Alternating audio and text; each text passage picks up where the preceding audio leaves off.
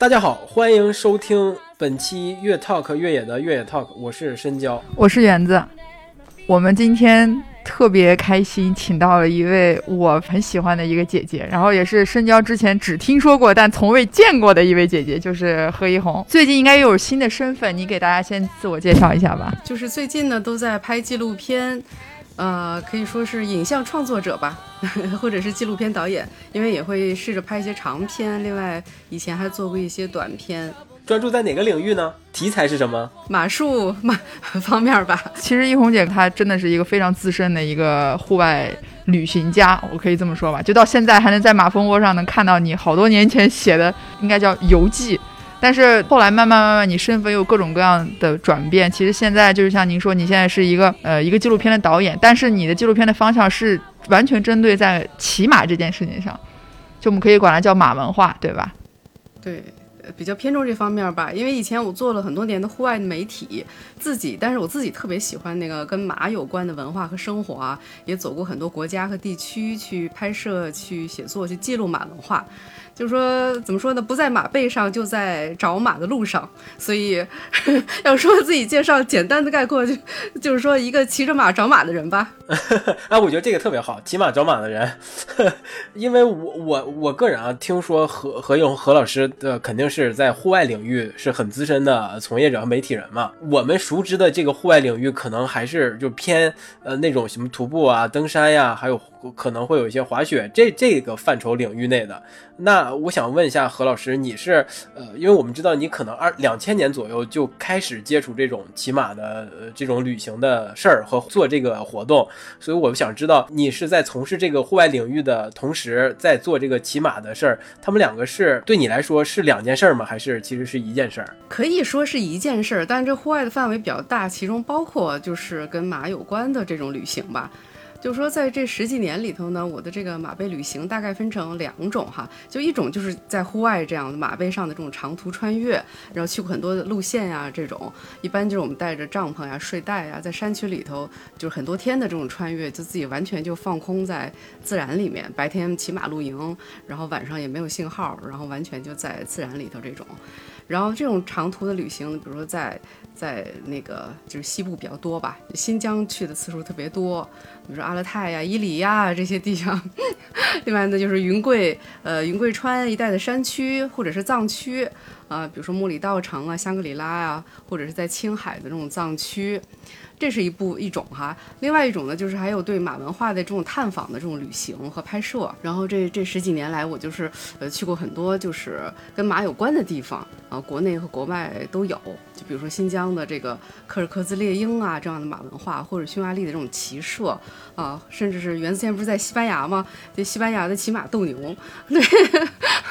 我也去过赫雷斯的马术节，对我特别喜欢西班牙，嗯，然后前前几年呃前年吧，就是美国六十六号公路，我们从那个呃洛杉矶一直开车开到德克萨斯州，一直一路去探访那个美国西部的这种马文化。一红姐就是第一次接触马文化的时候，就它吸引你的点是什么？第一次骑马呢，实际上就是在户外的旅行里面，嗯，接触到特别偶然的，属于误入 误入这个领域，从此一发不可收拾。一发又是一发不可收拾。我最近总听说这个词，一发不可收拾。经常被误入，误入户外了。然后那个最早的时候，就是我比较喜欢呃旅行嘛，国内 LP 还没有中文版，就是是是英文版，很多老外他拿着 LP 在中国旅行。然后我有一次是在甘南，那那个时候就是背大包人很少呢，不是像现在就很普遍了嘛。然后那两个人就很显眼，啊、然后他们就是到很深入的这种地方去旅行，然后拿了一本 LP，就是那 LP 里面介绍了，就是在那个就是四川有一个叫 Happy Trail 的一个一个专门做马背旅行的一个当地的一个一个这种机构吧，就只有那个书上有介绍，然后他们两个准备去那个火去去参加那个 Happy Trail 的这种骑马露营的事情，然后我也是第一次听说，我觉得很好玩，就跟他们一块去了。就是实际上就嗯、就是第一次接触到骑马，就是这种骑马露营。当天我们就带着个马，还有露营的这些吃的，包括马的马吃的，然后很多行李，然后就到就到一个特别隐秘的一个地方。那个时候就是呃川西有些地方都没有开发，然后是当地人开发出来的地方，有一个个的连着的那特别美的海子，而且几乎是没有人的。嗯，他们就是专门是针对这样的这种旅行的这种方式，然后晚上就是他们带着是还是那种呃布的那种三角帐篷。啊，就挺挺神奇的，现在很很少见到了，不是现代帐篷，是布的帆布帐篷。然后大家就是他他们会带了一些藏族的那种袍子，因为冷嘛，然后就给你盖着呀什么的。然后晚上点着篝火，然后他们就唱唱藏歌什么的。好浪漫呀！啊，也，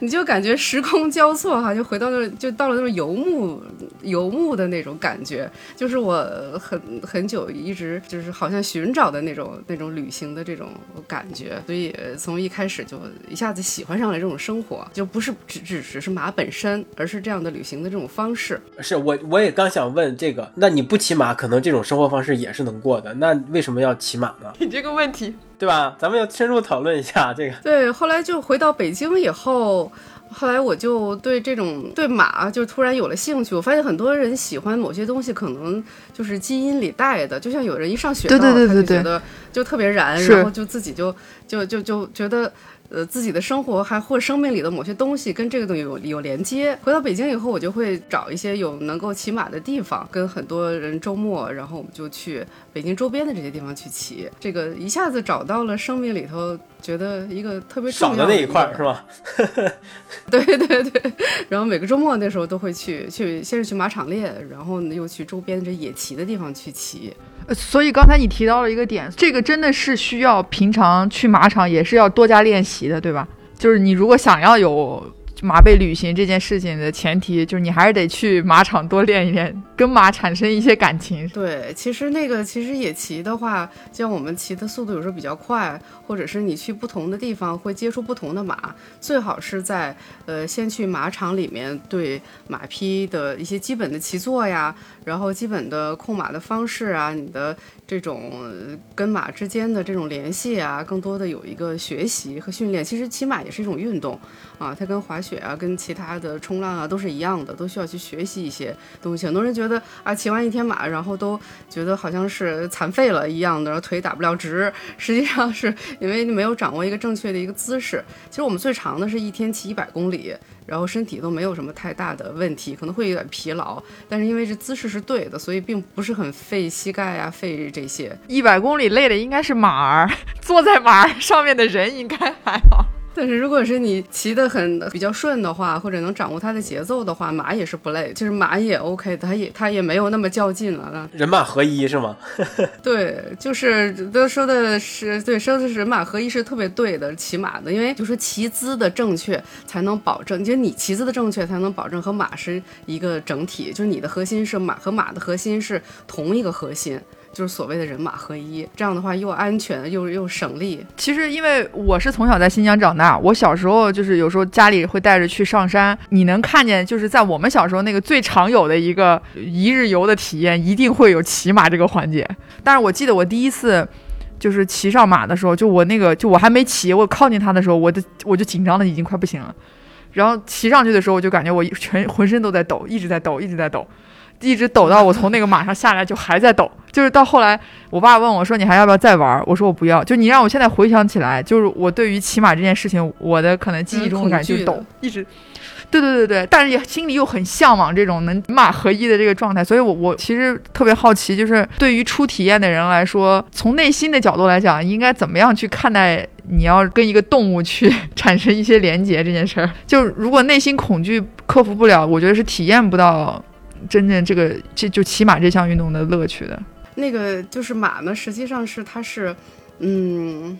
怎么说呢，是一个循序循序渐进的一个一个过程。然后就是，如果是从刚开始的时候，就是它的呃，就是从走步，由于它有几种不同的步伐嘛，你从走步，然后到快步，就是我们说的小颠儿，然后再到跑步，循序渐进的去学习。然后其实就是我们也不是刚上马就能够飞跑起来的，也是从这个这个走步，然后到快步，再到跑步，就是积累安时，我们叫安时嘛，在马背上的时间呃增长，才能够消除这个恐惧，然后体验体验它的乐趣。就任何东西可能只要掌握了它的技能，你才能到一个自由的状态。但是前面这个过程就挺痛苦的啊！我也经历过，就是每就是每次骑，每个那时候每个周末嘛要去骑，然后周六一般是一天，基本会把自己搞得半残废，然后就是 周周日整天就趴着，那然后就就全身都像散架一样的。但是过了那个阶段就好了，能体验到一个人跟马之间一种特别协调的一种一种关系，而且特别自由。所以这个呃学习的周期是也是根据人的悟性或者是人对这个马和动物建立连接的接受程度有关呗。有的人时间可能很短就掌握了，有的些人可能是学不会，是有这种情况吗？我听出来了，这个问题就是间接间间接的怼我，我懂了。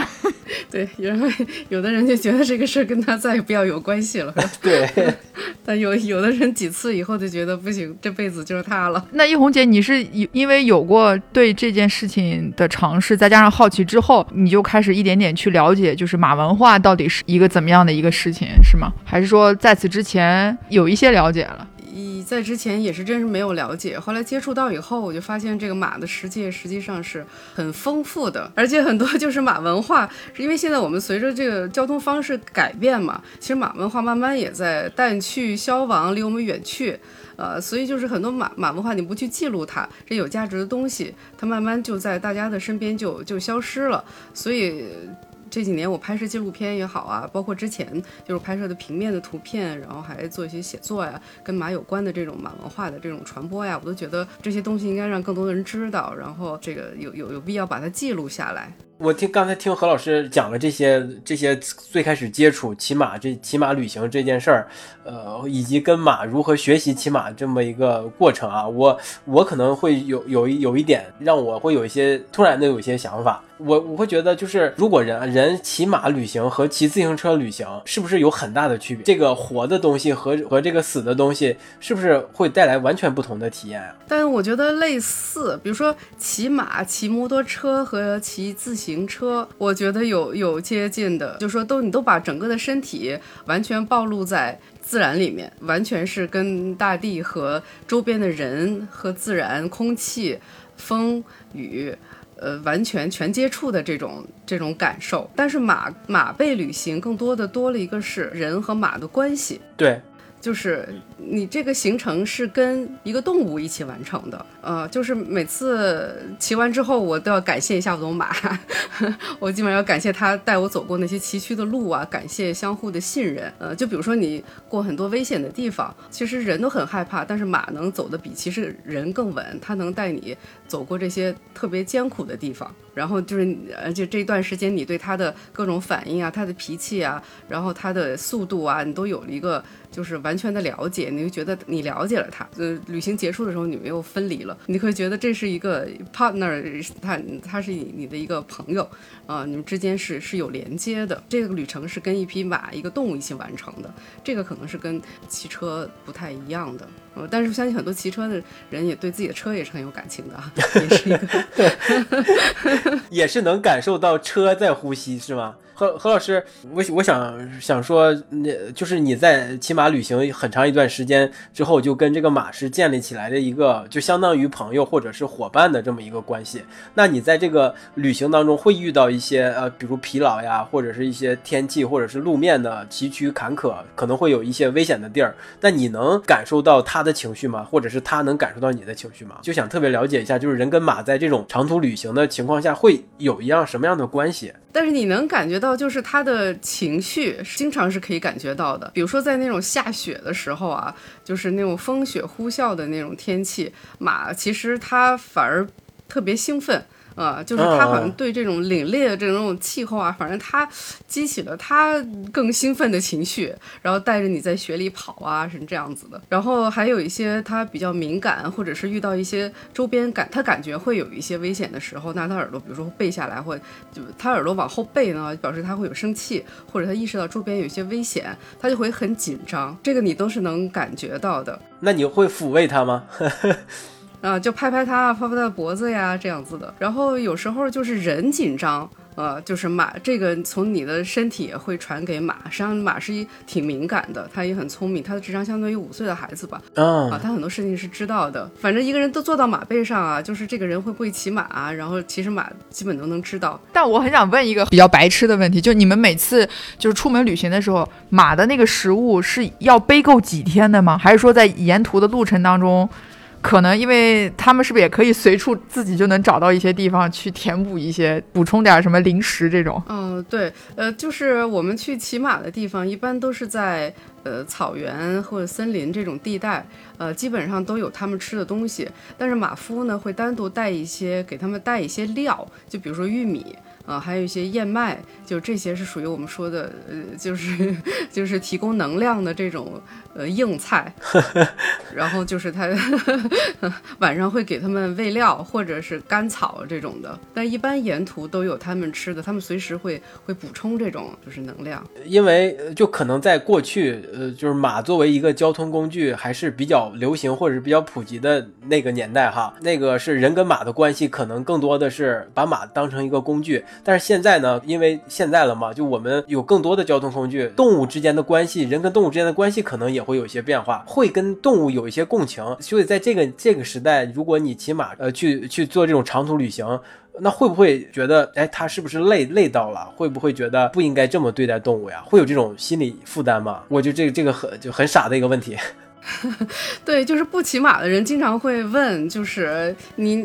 那那么重，然后马是不是很累，或者是怎么样？但实际上不是的，就是呃，其实马的体力是特别好的。其实马它体重和力量都是人的很多倍，就是这么庞然很大的一个东西，实际上它的这个这个负重和体能都是挺好的。而且它你如果是正确的调训啊，然后正确的去让它去。呃，做一些就是运动，反而是对他的身体啊各方面都是一个比较好的，而且能充分能体现它的这个价值。明白，明白，明白。我觉得很好，刷新了我的认知。就是关于那个动物福利的这个，其实，呃，也是怎么说呢？有中间很多争论哈，也是马文化的一部分。比如说，呃，怎么说烙马印这个事儿，不知道你见过没有？就是在那个蒙古啊这些地方，呃，就是牧区吧。然后他们这个时间基本是要快到烙马印的时候，就每年春天，呃，小马，然后自家的马，他们会用一个烙铁，就是他们自家自家的图案。然后那个我去看过那个烙马印，就是在马的这个臀部，然后就要烙上那个，就是用一个烧红的这个铁的这个印记，会烙在它的那个那个那个臀部嘛，然后就会有一个图案，就是这，然后这这些这有这个图案的马就是他们家的，我就看过那个，然后就是几个大汉，然后先是套马，然后把马就压在地上，然后拿那个烙印就烙在他那儿，然后一股胶皮味儿，然后就会起，但是很多人也是觉得这个，包括在。国外可能也不太一样，国外可能会用那种半冷冻的这种技术，呃，但是呢，就说你不同的跟自然和不同的在地文化结合，实际上它是有不同的这种处理方式，对吧？对，呃，因为在蒙古这种地方，它就是它沿袭下来的就是这样的一种方式，而且包括对马就是很很粗暴的那种调训的方式，就是国外都是自然驯马法嘛，就是用意识、用理念、轻轻的声音来 让马去做一些动作啊行为，然后跟它很好的结合。因为但是国外那些马，它是整个家族传承下来都是那种经过良好教育，它基因都非常好的。但比如说像那个内蒙地区蒙。蒙古地区，他们蒙古马本身就是一种野性特别，就是是粗放的，而且就是基因里面就非常有野性的，再加上当地文化，就他们就是传承下来的就是这样很粗暴的方式，而且在那么严酷的这种自然条件下，不这么做肯定不行。就是所以各地的马文化也是不一样的。探访了，走到他们走进他们的这种文化里头，你就会理解这个为什么会是这样的。因为您您最开始的时候可能也是只是爱好骑马，是感受过骑马旅行。的那那种氛围或者是感觉，所以对这件事情对这件事儿非常的喜欢。那是从什么时候开始？哎，对这个这里边发现这里边有特别多的文化内涵，或者是在不同的国家、不同的文化里边，是人跟马的关系有一些不一样，或者是有一些更多的东西呃内涵在里面。是从什么时候开始想要探寻这种文化的呢？怎么说呢？就是骑的马不一样吧。嗯，比如说马的这个部分，就是马跟马就很不一样。嗯，啊，对对对，说说这个，说说这个。就呃，跟我骑过的不同的马哈，就是就是说，先说新疆新疆的马哈，阿勒泰的马和伊犁马就不太一样。呃，阿勒泰的马呢，就是在新疆骑的马，就是哈萨克马比较多一些，当然伊犁哈萨克马也比较多。但是比如说北疆的这个阿勒泰那边，哈萨克马还有那个叫阿勒泰马比较多，它头特别大。然后那个老实比较忠厚，吃苦耐劳，然后性情特别稳定，呃，然后你看，但是像到了南疆阿合奇猎鹰的时候，他骑的马就是因为他们那个地方是边境嘛，就离吉尔吉斯很近，它这个品种呢又是有点顿河马杂交的这种，就是吉尔吉斯马的这种样子，就跟新疆的这个伊犁马又不太一样。呃，伊犁马的那边，因为以前前苏联嘛，跟顿河马和奥尔洛夫什么都有杂交，所以它的身身材比较高大，比较俊美一点。那看上去就跟哈萨克马是完全不一样的。就不太一样。然后在云南和四川，包括嗯，我们在阿尼玛马青转山啊，包括云南的茶马古道，包括那个香格里拉的藏区，都是用的藏马滇马。那它就比较小，它比较善适合山区，就是云南的这种山地爬山的这种马，就个头不太高，比较适合我，因为我我个子也比较矮，然后我比较喜欢这种。然后蒙古马其实看上去呃也是比较小的，但是它的它是那种脖子粗。粗的，然后就是以前成吉思汗都骑蒙古马打天下嘛，啊，所以他如果没有蒙古马，成吉思汗可能够呛。然后真的是承载了特别重要的历史使命，但是他跑的速度特别快，呃，以前骑兵都是换马，就是换人不换马，换马不换人。换换马不换人，对对对，然后到一个驿站以后，跳到另外一匹一匹马上，他们是适合长途奔袭，然后耐耐力特别好，而且在蒙古那么冷的情况下，那蒙古马在外面都没有事儿。然后在在国外的话，那西班牙安达鲁西亚马，然后它是特别优雅哈，然后就是能做出各种舞步，然后他们不是跟弗拉明戈跳跳探戈在一起嘛，人和马共舞。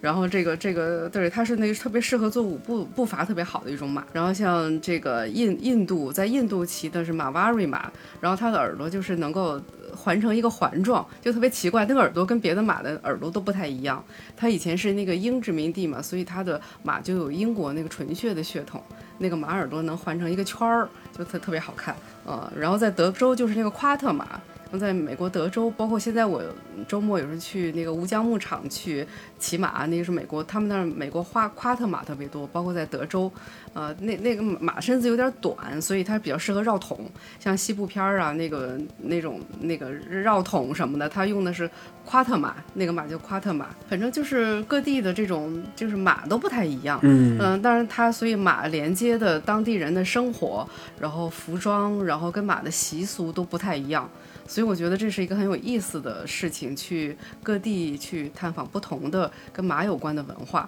嗯，都都不太一样。他们承载的历史使命，然后起到的作用和在当地人生活呃发生的连接都是不一样的。这个特别像一个马的百科全书啊！如果现在给给你一个，就像那个扑克牌一样，然后把所有的马的那个大头照都放在上面，您可以认得出来这个马是来自于哪里吗？对，其实大部分是呃可以的，头可能还不叫全身吧。哇，全身！哇塞，这个这个很厉害啊！就呃，有些特别典型的阿拉伯马啊什么的，就头特别小那种，那那个样子的。嗯，弗里斯兰就是穿这个像大毛裤一样的，四个腿上那个毛特别大，穿穿大毛裤一样的。就是有的马的特征特别明显。哎，那南美没有吗？南美没有专属的种吗？南美有，呃，巴塔哥尼亚也有，而呃，我一直很想去阿根廷，他们有个叫高桥人，那边的牧民叫高桥人，呃，就是也也是牧马，也是牛仔牧民。看起来马可能都是跟放牧有关，是吧？都跟旅行有关，真的是跟。移动有关是吧？带着人移动有关，对，有关，对，跟干活儿有关，对，劳动力，就是听起来马还是不太可能变会成为一个宠物。有宠物马吧？有那种迷你的，嗯，有那种射的蓝马，然后就特别矮，它就长不高的，嗯，就个小孩儿那种迷你马也挺好玩的，那个就可以当宠物。啊，那个应该就算宠物了，因为你也不能骑着它说走多远的路，对吧？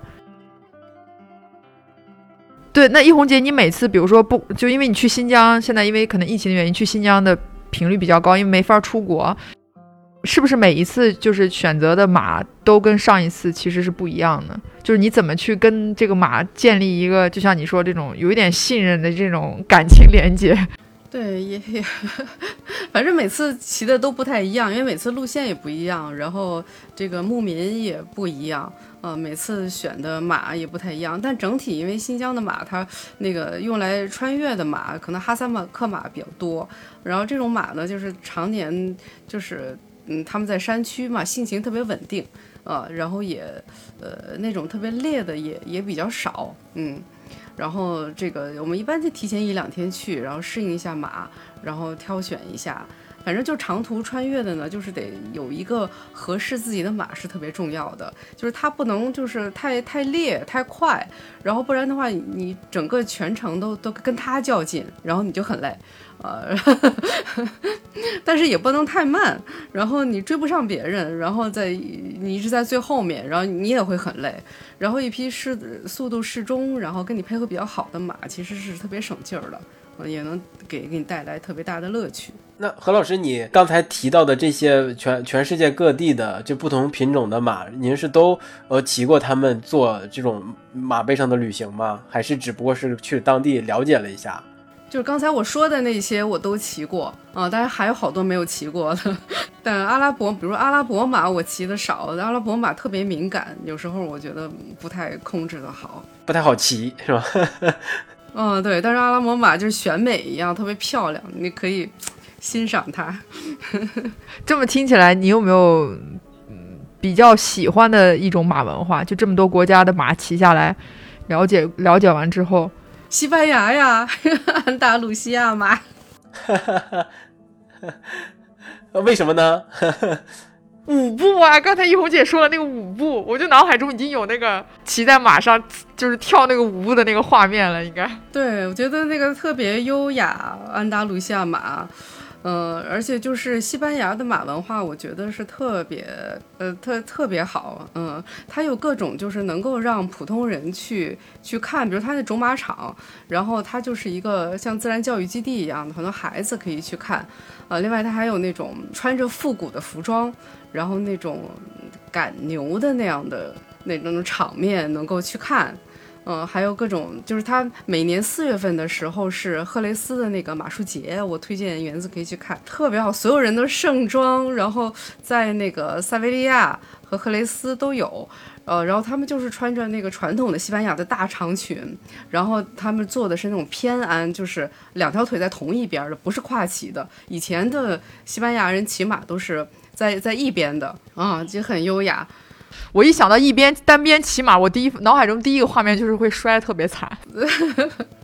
是是侧侧坐的，就特别优雅，然后特别漂亮。然后那个时候大家全部都穿上那个那个以前的那种大长裙、复古的衣服，然后就就在那儿巡游啊什么的，就特别好。而且赫雷斯还有一个那个那个皇家马术学院，嗯，里面进行严格的马术培训，然后也可以去看。而且他们有那个整个的，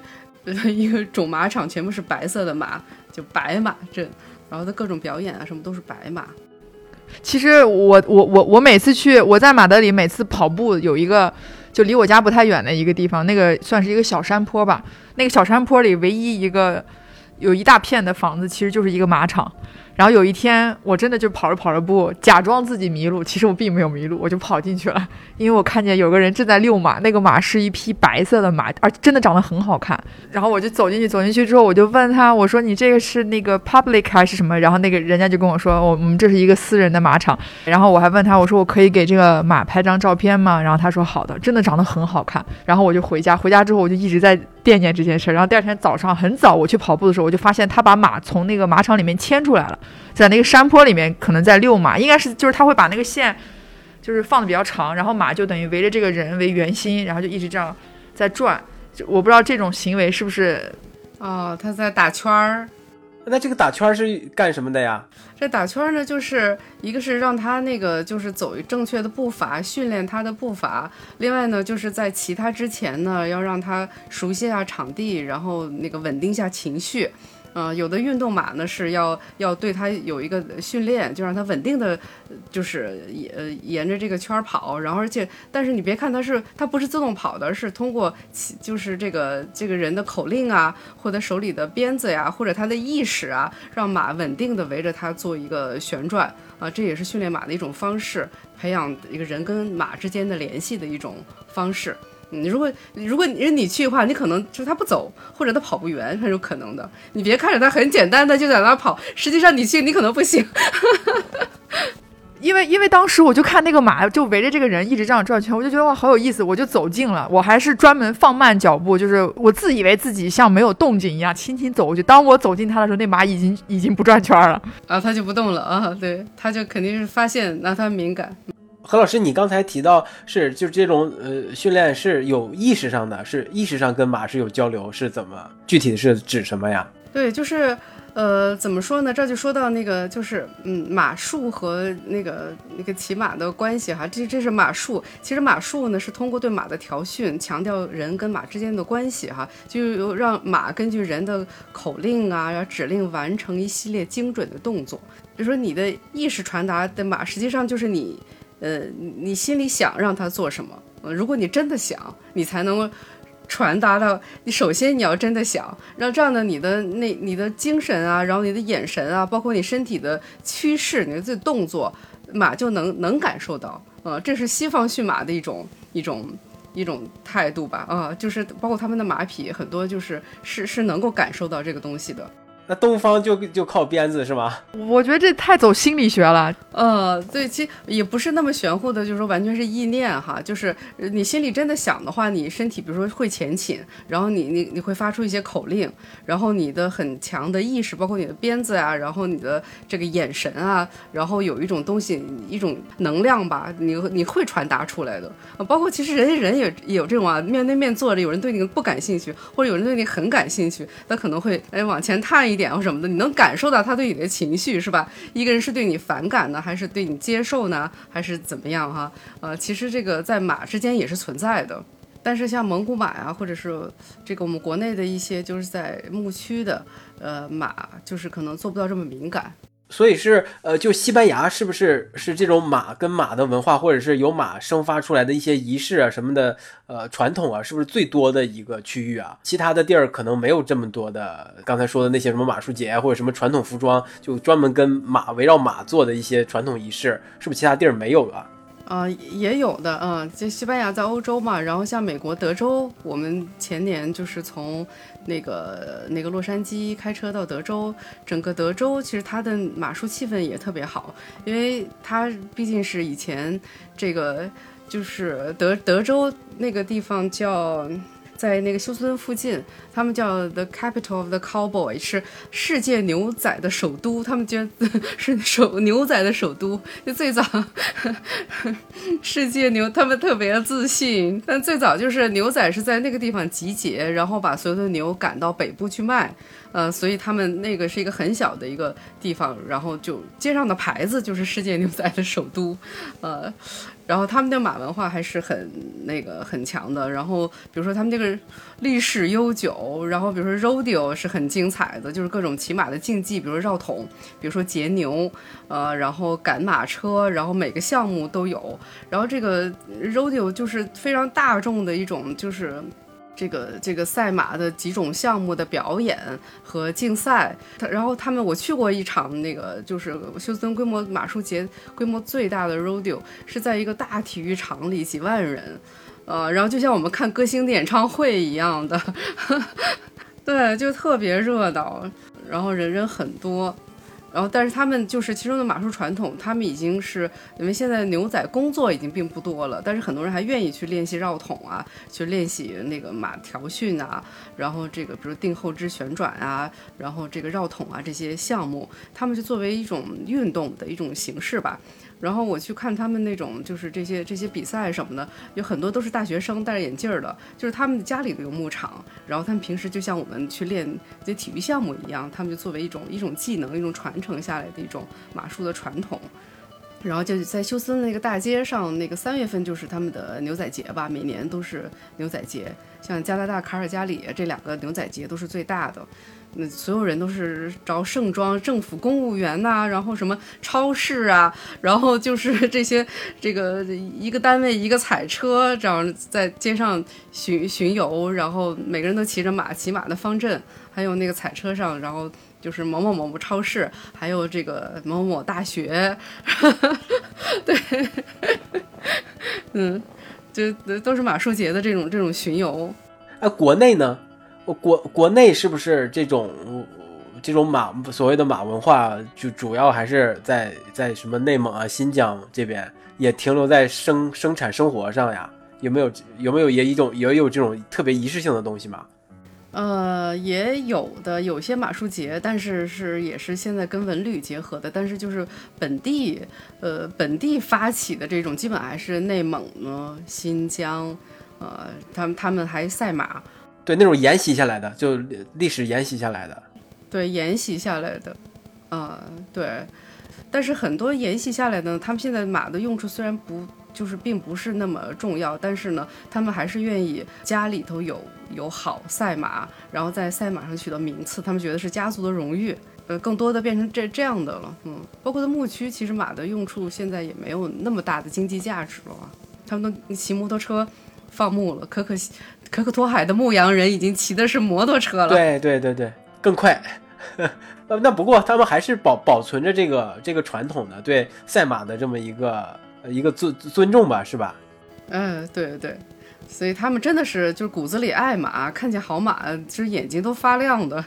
我想问何老何老师是呃，您不说一直从最最开始就是通过文字呀、图片呀，现在是用影像嘛来记录这些呃，你可能是觉觉得是是这些马文化的一些呃一些东西吧，要保留下来，是是察觉到它正正在流失吗？呃，对，呃，尤其在国内吧，嗯，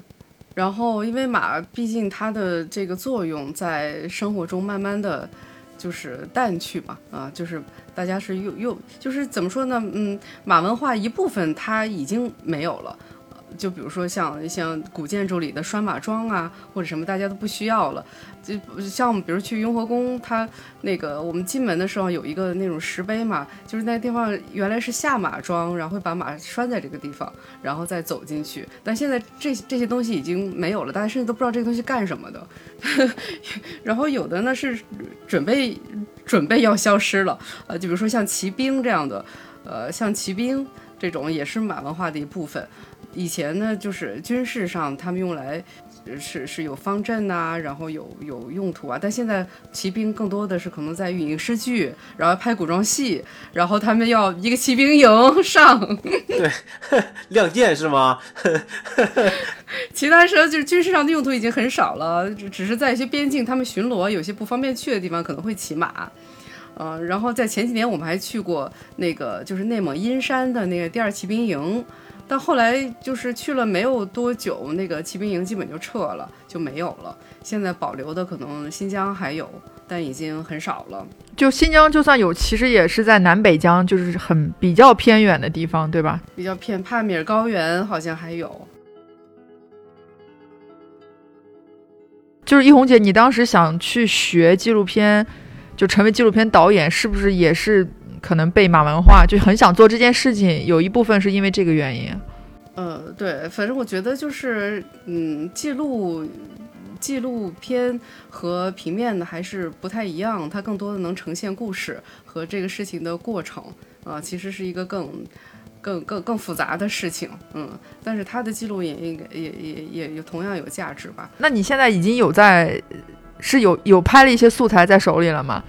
还是说，其实还是一直在持续不断的在拍。正在进行的项目是什么？对，长长篇项目啊，关于马文化的，可以透露吗？呃，怎么说呢？就是，呃，反正现在拍一个那个长篇，长篇的话是关于一个那个马术少年，就是。呃，可能这个这个项目比较长，至少是三年吧。呃，能记录这个呃学习骑马的小孩儿一个，就是他们就在呃成长的一个过程吧，学马术的一个过程，就马术究竟给孩子带来什么，给孩子的品格就是塑塑造啊带来什么。然后他们呢是准备去这个参加国外的比赛，嗯，但这两年因为疫情嘛，他们一直没有出去。但是，一旦出去比赛，他们可能会是这个就是第一批能够去参加那个国外的这样的马术比赛的孩子。我觉得这个也挺有意义的，嗯嗯，因为纪录片它就是一个时间的艺术，你在有时间的积累才能够看到它这个价值成长。呃，或者是冲突，或者是那个故事。对，这么说来，所以国内是有一些人，或者是有一些学校或者什么机构是在在在做这种，呃，跟马马文化或者是传承这种这种赛马呀，或者是一些跟比赛有关的和跟文化传承有关的，呃，机构是在有在做这件事，对吧？就不是就真的是就是看着它就是完全消失了，也是有人在努力想想要重重塑它，或者是把它重建起来。我可以这么理解吗？对，还是有很很多那个很有情怀的人，嗯、呃，然后在国内推广，包括何老师，对，然后就是其实很多部分就是虽然它马文化有些消逝，但是在在这个。就是很多有一部分还是在兴起的，就比如说，呃，就是马术教育，就是马术这块儿，让更多的孩子来，是吧，来能参与，呃，就是能了解马，然后就是对对孩子的成长会有一些作用的这样的马术，呃，还有呢，就是就是马的繁育和交易，实际上这两年还是在上升的，我们引进更好的马匹来改良。然后那个就是马匹交易这块儿，然后另外呢马的旅行，呃，然后现在也是这个这个，就是很多人越越来越多的参与马的旅行，甚至这两年的呃 glamping 的这种什么这个这个奢奢侈露营的，呃，然后跟马背旅行的这种结合，他们把。那个营地布置的非常的舒适，然后吃的很好，有红酒，有牛排，然后白天是骑马，然后到一个很隐秘的营地，然后也不是很累，然后繁星，然后弹着拉着马头琴，然后就嗯整个三天到四天也是一种游牧生活，但是很舒适啊、就是年轻人都很能接受的这种方式，也不是很苦，不是说一时一骑马就很危险就很苦，也不是那样的，嗯，它也是一种很很美的一种生活方式。这个我觉得其实也是大大家的一个误区啊，就像您刚刚提到的，有很多人可能一想起骑马，他就会跟危险画上等号。叶红姐，你骑马这么多年，有没有过马儿不受控的时候？呃，不受控倒是基本没有，就是我还比较谨慎吧，然后去选的马比较稳定，然后尽量参与，就是，呃，就是不不会去骑那种没有调训过的野马是不会的，嗯。然后我觉得就是也没有太危险的时候，最危险的时候其实就是在我最膨胀和最嘚瑟的时候，然后 去跟人家去赛马，然后就而且人很多的时候，大家都很兴奋，然后都在一起就都有点膨胀。但是我前面那个人就他就突然就横着跑过，他拖凳了，就是他有一个凳子。掉了，然后他的身体在马背上平衡就就有点就失控，就是有点就是不平衡了。啊、然后他的马就突然就就像像我这边就是就是折返过来，然后我为了避免撞上他，结果我也猛的就是往往左转的话，我就从马背上飞下来，那次摔得比较惨。反正我我身上伤比较多，不是滑雪是那个伤的，就是骑马伤的，要么就是徒步把把膝盖走坏了，基本就是这样。那赛马的时候速度多快呀？有多快？有有有有有八十公里吗？就是。当时其实我们也是比较嘚瑟吧，然后我左我们左侧是一条土路，是有一个越野车在土路上在开着在拍我们，所以我们就是觉得哎，好像有一个特别呃快的速度在秀。那个时候那个车的速度，他说已经开到呃六七十，快到八十了吧？啊、六六六六七十，他说他的车速当时肯定是六七十以上的。但是我也没有测过啊，骑马的时候的速度是多少，我也没测过。所以听众朋友们，骑马并不危险，但是膨胀的你骑马就会很危险。对，危险都是人，是吧？对，是的，不能嘚瑟。但是，呃，就刚才你你也提到一个，就是你们每一次，比如说在马背旅行的时候，一定是会有一个车跟着一起的，对吗？嗯、就是那种也嗯很少，就是呃，在新疆这样的行程不太多，然后在内蒙呢，就是呃，因为我我其实，在猜，就每一次你们每次走这个路线是要提前规划好，还是说其实嗯马自己也会参与到选路线这件事情？信马由缰是吗？但是那个就是，比如说在这个地区呢，经常走的马，他他也认识的，但基本还是得靠向导和自己控制，嗯，他是不会的。哦，呃，对，明白。然后就是基本还是用当地的向导，他对路线比较熟悉。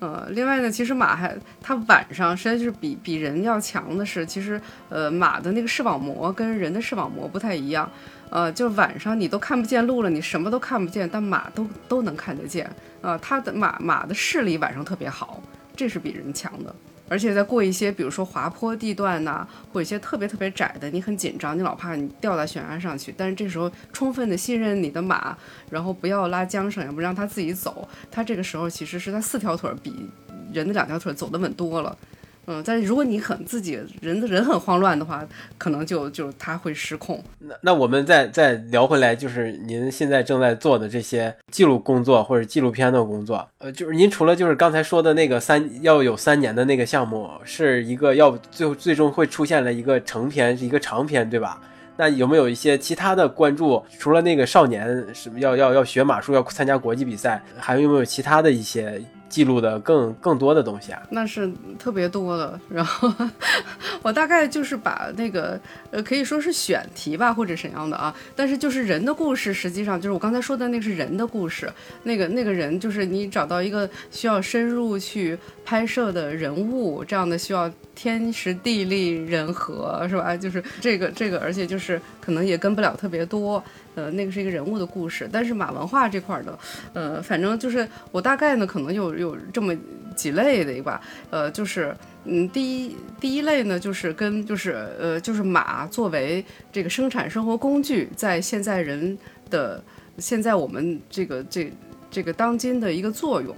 啊，就是这部分可以一部分内容。我先说这个大几几大块儿哈，这部分内容。第二呢，就是就当地民族就是对马文化的留存所有有关的一些一些，比如说节日啊、活动啊，这也是一类的东西。还有一类就是它在军事上的用途，那就比如说我们去的骑兵营去拍摄的这些这些骑兵的故事，呃，就是这一类。然后还有一类呢是就是跟马术运动，比如说赛马，然后中国这个改良马的情况，呃，然后这个西部还是英式，就这一类的也又又是一类。另外呢就是嗯。就是国产，就是嗯马匹繁育吧，叫就是我们国产国产马的一些状况，就是我们有很多国产马，呃的这个比如说蒙古马是国产马，三河马是国产马，山丹马是国产马，但很多人都听都没有听说过，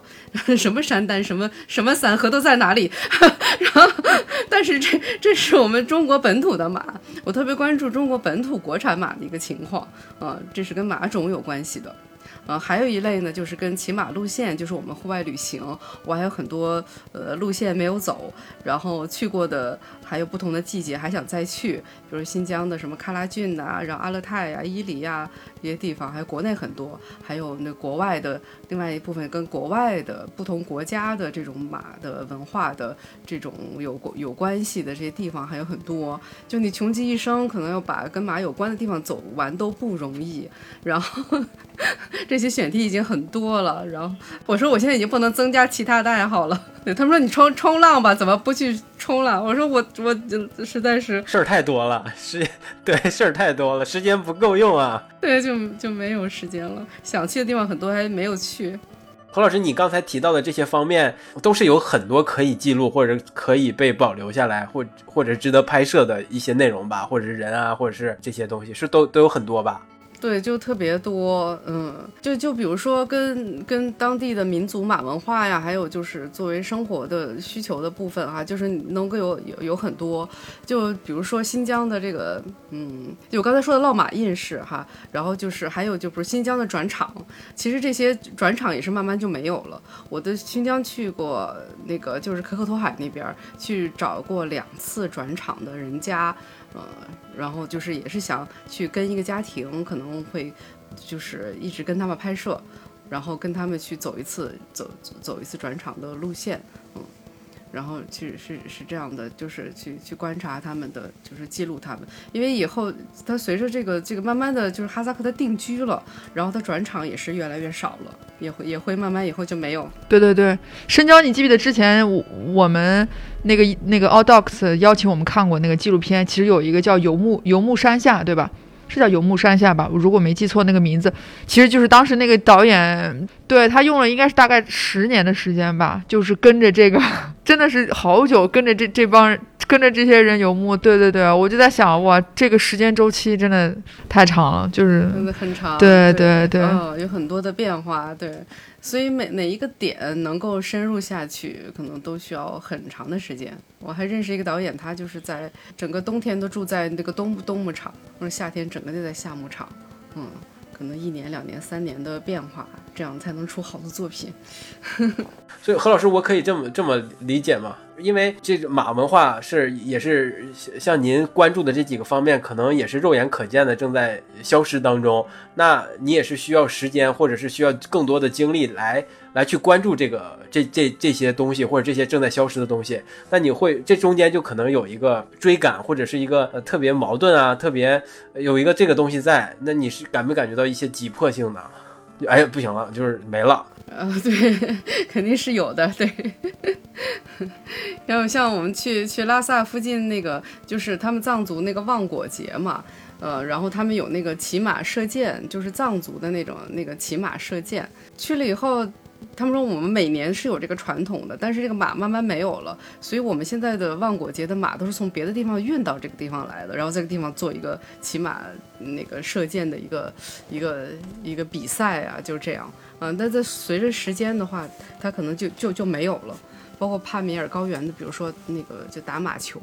嗯，也不是经常能碰上的。马球我们觉得哇是英式吧，或者是人家帕米尔高原，人家人家人家当地人家打了几百年了已经。对，这其实就是一个因为文化的缺失，所以让大家会，反正我刚才听一红姐说那个打马球，第一反应想到就是英国那边就是很帅的那种样子，我从来没有想过在可可托海也有这么一群人。我们的牧民能打马球的，就是你你你你在做这些纪录片的时候。呃，我不知道现在就是对这些东西真正感兴趣的人，会不会都是可能像你们这种，真的是对这件事情很有情怀，研究了很久，会有一些年轻人在在这件事情上会付出一些心力，想要做这这种已经被历史可能遗弃的东西吗？嗯，对，就不知道现在年轻人他，对，可能就是年轻人可能觉得啊，就是呃，嗯，可能是他从美或者是打卡。嗯，或者是萌宠这些角度可能会对马感兴趣，嗯，但是这种古老的民俗或这些东西，他可能嗯，不见得能够感兴趣啊。对，所以我也在想，就是怎么，就是我不知道，就是一红姐你在拍这些片子的时候，会不会有一种考虑到，就是什么样的形式或者记录的方法，能让就是年轻的人对这件事情产生兴趣，从而真的是让马文化就一点一点。就是把它流传下去，不是说只是存在于，就只是在记录。对，这个还没没有没有想到。就现在我们跟拍的那些孩子是，就是其实他们已经想的嗯不太一样了。包括很多人，就是他，就是他要去去跟世界、去跟国际接轨啊。因为在在他升学的时候，去在在在国外的时候啊，他这个这个马术其实是作为一种技能。是的，是的，是的，这个。在咱们这儿还反而可能还没有，所以我我比较好奇，就是你们现在跟拍的那个，呃年年轻的小孩儿啊，就他选择他喜欢骑马，是因为父母的行为影响他，还是说真的是孩子自己对这件事情非常喜欢？嗯，就是我们是跟的一群小孩儿，就是三个到五个，他们基本都是，就是开始的时候他们是没有概念的，啊、但是就是，呃，接触了很长时间以后，现在都是他们主动要求来，而且他们相互之间有一个协作。另外，那个家长能特别明显的感觉到这孩子跟马接触以后，他说资历啊，啊，或者是爱心呐、这些方面都有特别明显的变化，责任心呐、就对其他的事就是。因为他这边的马术不光是就是骑，而且还要对马的一个照顾，那才称得上是完整的一个人马关系，啊、就是包括他们的劳动啊或者什么的，就都不太一样，就跟普通的孩子那种责任感呐、都都不太一样。嗯何老师，你有没有想过，就是随着这些旧的文化的或者是传统文化的一个逐渐的消失，但是也会有一些新文化在在这片土地上长出来。例如，你刚才也提到了什么，就是中国马的育种啊，可能也是正在一个有一个增长的一个趋势，以及这些马背旅行，还有您刚才说的呃这些少年这些孩子们是通过呃马马术这项运动要跟国际接轨，是不是有一些新文化也在生长呀？您从这个角度考虑过这件事吗？呃，对，其实也是更多的经常会考虑这个问题，就是马现在还能干什么，能够给人们带来带来什么，是吧？人们为什么要去学骑马？刚才概括的还挺好的，我觉得你概括的挺好 对啊，就就是新文化的在在在在成长嘛，对吧？就不同的年代是就就关系和社会都在变化嘛，那肯定我们的看着传统文化可能都在消失，会感觉到一些可惜，但是有可能新的文化也会增生长出来，那是另是新一代的人。跟马的关系也正在建立嘛，我觉得是可能会有一个这个这个也不用太悲观，是吧？是，而且就是马，它毕竟是它代表着一种精神嘛，一马当先的勇气呀、自由精神呀这些，其实，在现代社会里也是需要这些东西的。马不平马不停蹄，策马扬鞭，其实马带给人精神更多一种特别昂扬的一种一种一种东西。刚才何何对，刚才何老师提到那个那个点是，就是小孩儿可能在学马术或者学学骑马的时候，他他需要跟嗯跟马建立一个完整的关系，不只是驾驭它来完成一些比赛，还要跟照顾它，对吧？要跟它产生感情，建立交流。我觉得这个完整的这个这个人马关系，我觉得很好。对，而且你要对它承担一个责任，而且你承担着对跟马的一种呃建设性的关系，嗯。你不光要骑它，还要把它照顾好。建设性的关系是什么意思呀？您您可以详细说说。马术少年的话，气质带给他们的能量、勇气都是很足的。呃，责任感，他们更多的就是小男子汉啊，或者是呃，更多的去承担责任这方面的，包括对伙伴的这个信任、交付、承担，如何怎么真实的对一个马，因为马一总是很真实的。你怎么对待它，它一定会在它身上是有所反应的，是吧？它有纯粹的这种天性，呃，人和马相互了解才能完成完成目标。那么你对人，然后这个孩子对自己目标的管理，对自自己精神和身体控制啊，这些能力都得到很大的增强，包括对心理的这种安慰也好啊，或者什么的。而且现在用马做这个疗愈自闭症、忧郁症的治疗，呃，这方面也是有一定的作用的。嗯，专门有一个孩子，就是呃，一个一个国外的一个孩子吧，他他带着他他儿子是一个就自闭症，然后他带着他去蒙古去去去骑马，然后还写了一本书，也是有一个纪录片。所以现在就是这个马的疗愈功能，现在有专门有人做这个，嗯，也也是很好的。嗯，所以就是西方对自闭症、忧郁症的这种这种疗愈，呃，其实也挺也挺普遍的这种康复治疗的这种模式。所以就说现在马术对现代生活还是有很多意义的。特别感谢何老师能够做客我们越野 Talk，跟我们分享了这么多呃关于马文化以及骑马的这个旅行的这这方面的故事吧。我觉得特别受益匪浅，而且真的是了解了一个新的领域，让我过去的一些陈旧的一些观念有了打破，啊有了收获啊！也希望听众们能够把这期节目完整的听下来，非常有意思。对，也希望大家感兴趣的可以去各个平台搜一下怡红姐的一些。对对，关注马上走。我原来那本书叫《马上走》。呃，对，观关注马上走。这个“马上走”的三个字，就是你们理解的那“马上走”的三个字，非常简单。就是马上走，就马上就走。对对对对对，我觉得我们今天特别特别荣幸，真的能在能在你还在进行这件事情的时候，能跟你先有一次这么深刻的一次交流。然后我们特别希望说，未来有一天，当当您这个三年的片子在进行中间的时候，快要结束的时候，有一些新的动向的时候，欢迎您再来再能来我们的节目。我们也希望说能成为马文化推广中间的一个小小的。分子，谢谢易红姐，感谢。那跟我们跟我们的听众再见一下吧。嗯，好吧，也先感谢这个越野 Talk 的这次机会，呢，更多人能了解马。然后，那最后一句话吧：世界之大，何不信马由缰？大家都马上走。好，特别好。好，马上走，马上走。好，拜拜，拜拜，拜拜。感谢大家收听本期越野 Talk，我们下期再见，拜拜。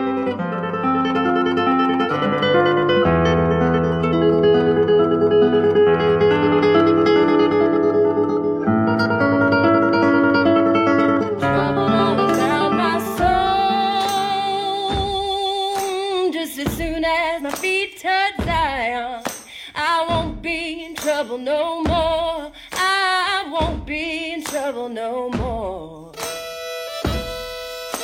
I wonder about my mother.